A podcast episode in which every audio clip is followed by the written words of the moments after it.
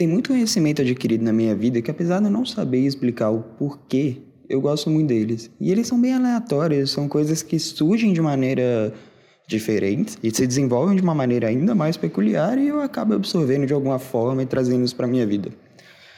Por exemplo, é, vocês sabiam que marmita em japonês se chama obento?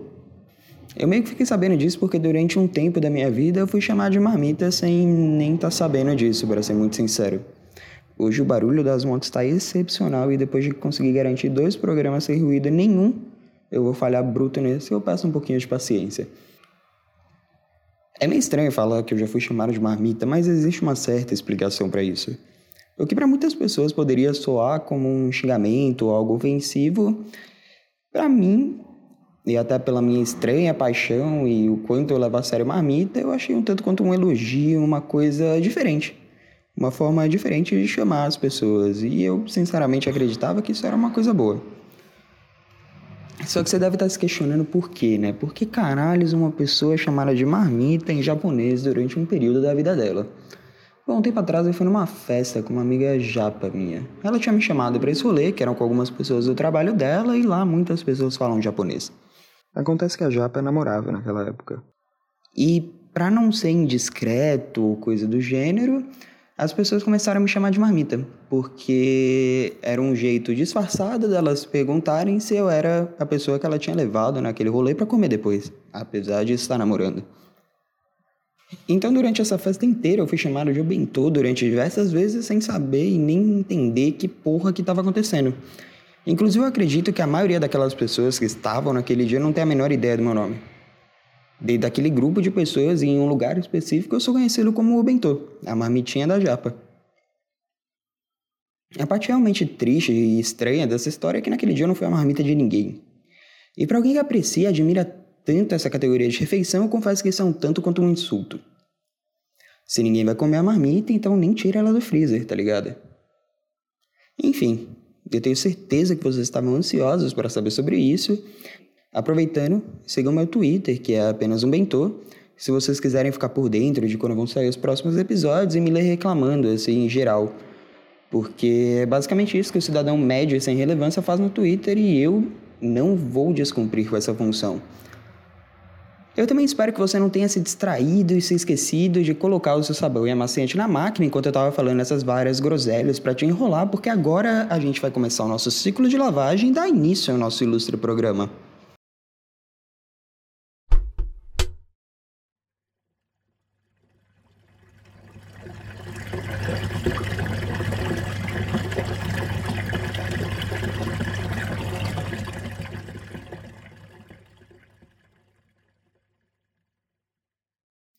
Muito bom dia, muito boa tarde ou muito boa noite. Sejam bem-vindos a mais um Rápido 19 Minutos, que apesar de todas as dificuldades e inconsistências, está chegando na sua terceira edição. E aí, como é que vocês têm passado? O que vocês têm feito nesse meio tempo que a gente não se fala? Eu particularmente tenho observado muito a vida alheia. Eu não sei se isso virou um lazer de outras pessoas, mas eu tenho. E parando para pensar aqui agora e falando com vocês, eu tenho percebido que isso é até um tanto quanto invasivo com os meus vizinhos. Eu fico observando muitas coisas que eles fazem, criando teorias e conspirações dentro da minha cabeça que eu, para ser muito sincero, nem sei se são justas. Eu descobri que eu tenho um vizinho blogueiro. Isso foi um acontecimento desses últimos tempos. Na real, tem uma coisa que eu tenho certeza que grande parte dos paulistanos estão passando, que é descobrir que tem um vizinho blogueiro. É meio doido, porque parece que todo mundo tem aquela estrutura de luminária redonda e, e tripé para celular para usar por aí como se fosse a coisa mais comum e normal de se ter na sua casa. Enfim, eu só tô comentando isso porque hoje eu gastei algum tempo da minha vida observando essa pessoa e, mano, papo sério.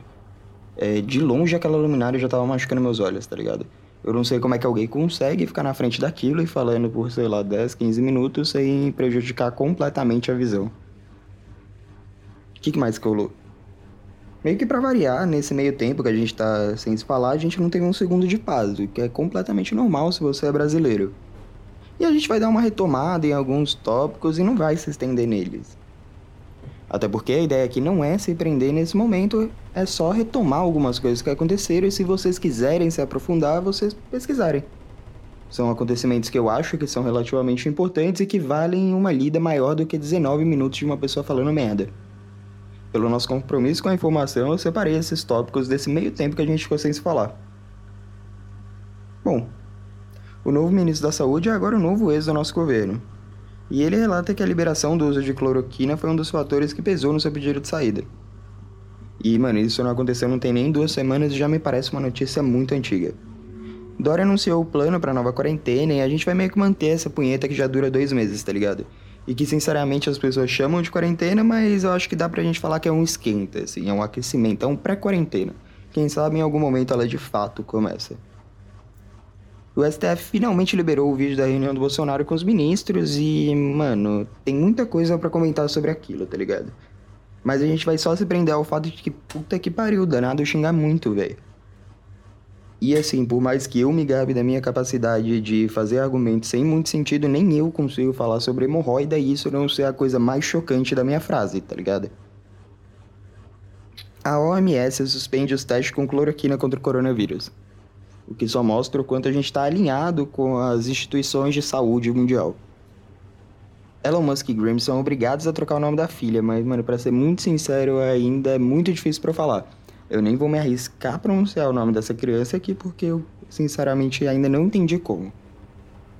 E por fim, Sarah Winter ameaça o ministro do STF. Pois você me aguarde, Alexandre de Moraes. O senhor nunca mais vai ter paz na sua vida. Hoje o senhor tomou a pior decisão da vida do senhor. E essas são só algumas das notícias dessas últimas semanas e acontecimentos que me chamaram a atenção. Sugiro que todos deem uma pesquisada e se informem mais a fundo se quiserem de fato entender o que está acontecendo. Bom, esses tempos eu tenho ficado saudoso e nostálgico.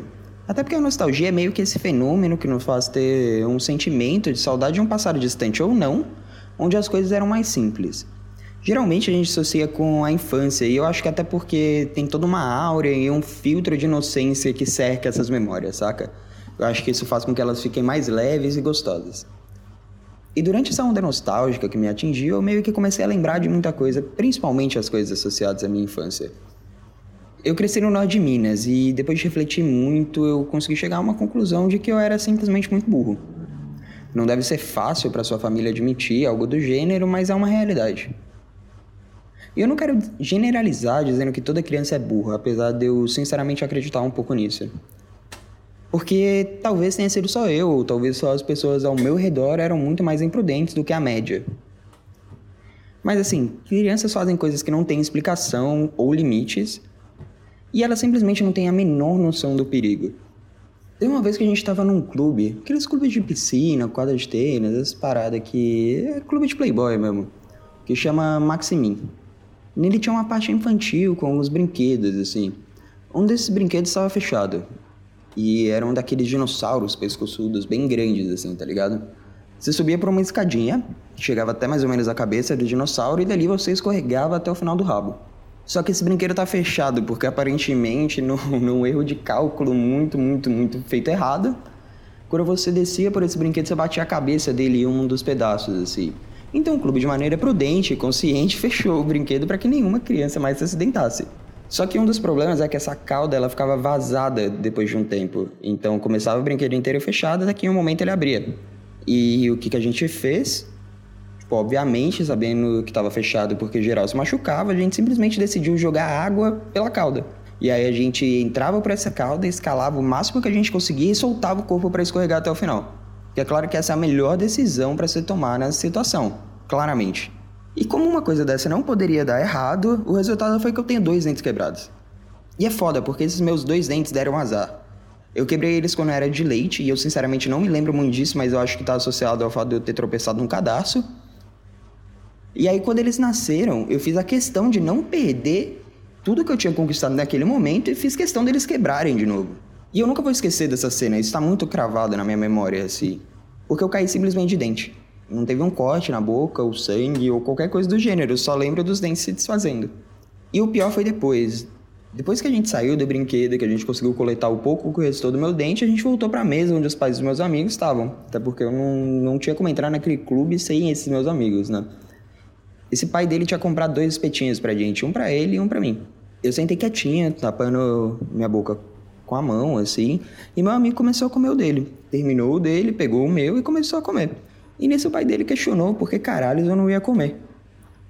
E, mano, eu nunca vou esquecer essa cena. O filho da puta desse meu amigo colocou os dois pezão em cima da mesa, aqueles, aquelas mesas de plástico, de bar mesmo, assim. Colocou os dois pés em cima da mesa, arrancou um pedaço de carne com o dente e falou com muita propriedade e convicção, como se nada tivesse errado, que eu tinha quebrado meus dentes e que eu não poderia comer. E por isso ele estava comendo dele. E depois disso eu não me lembro muito, muito bem o que aconteceu, mas eu imagino que a reação do pai do meu amigo tenha sido um tanto quanto chocante que no intervalo de uma hora que ele perdeu a visão da gente, eu simplesmente tinha conseguido acabar com o meu futuro e com a minha arcada dentária. Meus pais até hoje acham que eu quebrei esses dentes porque eu escorreguei na borda da piscina e caí de boca, que é um acidente que pode acontecer. Então, pai, se você estiver ouvindo isso, que eu sei que eventualmente você escuta, por mais patético que tenha parecido quebrar o dente escorregando do lado da piscina, acredita que dá para ficar pior. E teve um motivo para não falar isso, simplesmente porque eu não queria que vocês descobrissem quão burro é o filho de vocês. E isso é só uma das coisas que rolaram, tá ligado? Quando eu era criança. Eu tenho certeza que todo mundo tem pelo menos uma história meio absurda para contar. Teve uma vez que eu tava em Salvador com a minha família, passando férias, e eu sinceramente não tenho a menor ideia de quantos anos eu tinha na época, mas eu me lembro de me perder na praia. É, meus pais falam que eu fiquei um tempão sumindo, não sei se foram horas, minutos, segundos, até porque numa praia lotada em Salvador, qualquer segundo de uma criança perdida deve ser um tanto quanto desesperador. Enfim, eles me procuraram por vários lugares e não me achavam de jeito nenhum. Até que em um momento eles encontraram uma criança feliz e sorridente dançando em cima de um palco num quiosque desses de praia de Salvador. E era eu. O que é bem estranho, porque se você parar para conversar comigo hoje em dia, você sabe que eu não sei dançar. Mas aparentemente eu estava em cima desse palco fazendo da maneira correta e intensa a coreografia de Olha a Onda. Enfim, crianças fazem coisas aleatórias, é mais forte do que elas. Mas eu também não vou ser injusto de cravar que eu simplesmente não gosto de crianças, tá ligado? Eu sempre me vi como uma pessoa que não era um grande apreciador delas. Até porque eu acho muito difícil de interagir, eu não sei muito bem o que, que eu posso e o que eu devo falar, ou como como que funciona, tá ligado? Eu, eu entro num certo desespero e eu bugo. É uma das coisas, uma das situações que mais me travam. Fora que a maioria das crianças que eu conheci até hoje tinham meio que o dom de me colocar em situações muito mais constrangedoras do que aquelas que eu conseguia sair. Então, essa foi sempre uma grande preocupação e um empecilho, assim, para eu conviver com elas. Mas esses tempos eu meio que dei uma deparada com alguns comentários que me fizeram refletir um pouco sobre essa postura, tá ligado? Se parar pra pensar, é um grupo um tanto quanto vulnerável de pessoas. E por mais que crianças sejam imprudentes mesmo e faça parte da natureza delas, elas meio que são um reflexo de tudo aquilo que tá acontecendo ao redor. De uma maneira muito menos filtrada e até inocente, assim. Fora que eu também não conheço todas as crianças do mundo, então como simplesmente não gostar delas, tá ligado? Então, e até por ninguém ainda ser perfeito e todos estamos em um estado de evolução, eu reservo toda a minha raiva gratuita de criança para as crianças gênias. Não é o ideal, eu sei disso, mas para superar isso eu vou precisar de um pouco mais de tempo. Eu sou uma pessoa que tem muita dificuldade em não ter a última palavra. E crianças gênias dificultam muito as coisas, elas não aceitam as paradas e elas questionam e elas querem saber e muitas das vezes elas sabem e você não. Fora que isso sempre me dá uma travada. Porque ela meio que não deveria saber daquelas coisas, tá ligado? Ela deveria estar tá fazendo coisas idiotas, comendo terra, cortando o joelho, fazendo merda, sei lá, fazendo qualquer coisa. Tipo, é meio que a situação do bebê gigante, tá ligado? Não tem absolutamente nada de errado com aquilo, mas por algum motivo que eu não sei te explicar, eu, eu não consigo, eu só não consigo lidar com isso. E eu acho que é tudo isso que eu tenho para falar sobre crianças.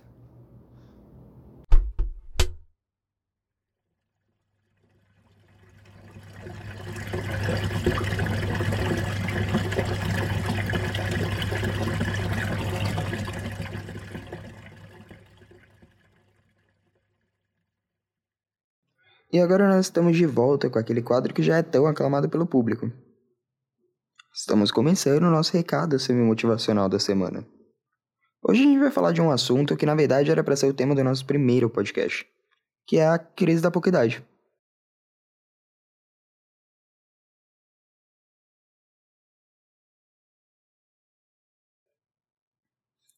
Depois de muito tempo matutando sobre o assunto e como grande observador que eu sou gabaritado para falar dessa parada, eu cheguei à conclusão de que a crise da pouca idade ela meio que assombra todos que estão nesse começo da vida adulta.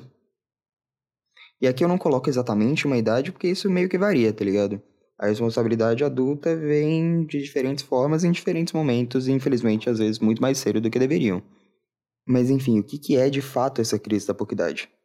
É aquele momento que a gente tanto sonhou de independência, e agora as portas do mundo estão abertas para a gente fazer absolutamente o que a gente quiser, mas a gente está meio perdido.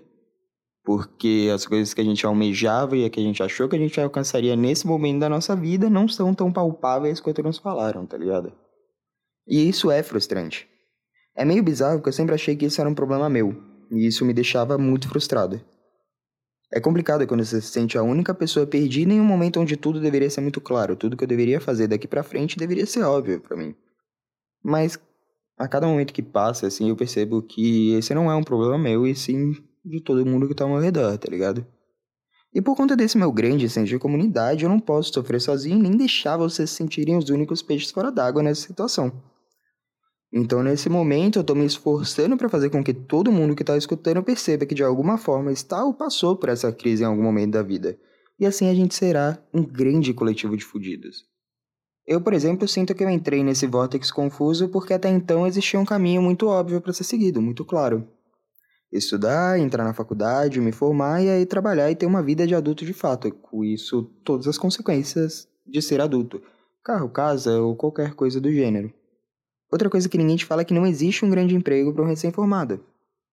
Ninguém vai te pagar rios de dinheiro e te deixar numa situação completamente confortável quando você acabou de sair da faculdade. Dificilmente você vai sair ganhando bem. Só que é complicado vocês pegarem uma situação com um diploma, 17 anos de conteúdo inútil e zero noção do que está te aguardando pela frente. O que te deixa insatisfeito é que você cresceu com vários sonhos e expectativas, querer aproveitar esses seus 20 e poucos anos para simplesmente fazer o que você quiser. E aí aquilo que era para ser um auxílio para as coisas que você gostaria de fazer, meio que acaba que virando uma prisão em um looping infinito, tá ligado? Preciso trabalhar muito para ter dinheiro para fazer o que eu gosto. Se eu trabalho muito, eu fico sem tempo e disposição para fazer as coisas que eu gosto. Se eu trabalho pouco, eu simplesmente não tenho dinheiro para poder fazer alguma coisa que eu gosto. E falando desse jeito, dá até uma certa bugada na cabeça, então, mano, vamos respirar. Não sei se é uma coisa da nossa geração ou se todos acabam meio que passando por isso de alguma forma, mas a gente é muito ansioso para resolver as coisas. A gente se sente obrigado a realizar as paradas e alcançar grandes objetivos o mais rápido possível. O mundo te ensinou que nessa altura do campeonato você teria meio que tudo bem resolvido, assim. Ter uma vida estável, porque teoricamente é o básico. Mas as coisas não são assim tão rápido e meio que não tem problema nisso. E por mais que a maioria tenha certa consciência disso, às vezes é meio difícil distanciar desse pensamento. De que as coisas não estão dando certo porque eu não estou fazendo certo. E esse pensamento é muito bizarro. Ele é completamente injusto. A gente pode ficar suave em ter pequenas realizações e crescer de maneira saudável com isso. E a parada aqui é saudável. Você não precisa ser muito bem resolvido nessa fase da sua vida. Pelo menos é assim que eu observei que as coisas estavam acontecendo ao meu redor, sabe? Pode ser que ela apareça para você de outras formas. E eu até acho que isso é uma parada muito particular. Sei lá, você pode ter entrado nesse tipo de pensamento porque percebeu que aquilo que você achou que queria de fato fazer pro resto da sua vida não é exatamente o que você estava esperando. E aí você fica com medo de tentar arriscar outras coisas quando você deveria estar tá procurando essa solução. Você pode perceber que você colocou muito esforço para atingir um bem material e que talvez aquilo nunca tenha sido um sonho seu. Mas as pessoas projetaram tanto que aquilo era uma felicidade de vida adulta que você se sente na obrigação de ter essas coisas. E uma coisa que eu tenho aprendido, pelo menos, é que isso é normal. E as pessoas ao meu redor também estão passando por questionamentos parecidos. Primeiro que não é só você que está perdido nisso. Você projetou uma parada para esse momento da sua vida sem nem antes saber a pessoa que você seria, tá ligado? A gente estipulou metas e coisas que a gente queria para esse momento da vida numa fase que a gente mal se conhecia. Pelo menos é de jeito que eu tenho visto as coisas rolando. E assim, a gente sempre pode resolver essas coisas e as frustrações do jeito que a gente sabe que funciona. Cortando a frente em casa, descolorindo o cabelo, colocando um piercing ou tomando alguma decisão impulsiva com vontade de simplesmente mudar a vida. E tá tudo bem, esse espaço é completamente seu para fazer isso. E é sempre bom lembrar que caso você esteja passando por uma situação complicada, é sempre importante você procurar um profissional ou uma pessoa especializada para te ajudar no assunto até porque isso aqui é um programa de descontração e que não tem intenção ou capacidade alguma de te dar alguma resposta. Esse é o nosso recado semi-motivacional da semana. Aquele momento de breve inspiração, onde a gente quase chega numa epifania que vai mudar nossas vidas, mas só quase. E com isso a gente vai chegando ao fim de mais um Rápido 19 Minutos. Muito obrigado pela audiência e paciência de sempre. Eu espero que vocês tenham gostado. A gente se vê numa próxima. Compartilhem comigo aí as suas histórias estúpidas de quando vocês eram crianças. E é isso. Dessa vez a gente acabou passando um pouquinho do tempo, mas não tem problema, porque isso aqui é uma recompensa pelo primeiro episódio que teve menos tempo do que o normal. E como a gente tem um certo apreço por equilíbrio das coisas, quando a gente faltar com um negocinho aqui, a gente vai compensar com um negocinho ali. Então esse é o negocinho de vocês. Muito obrigado e até a próxima.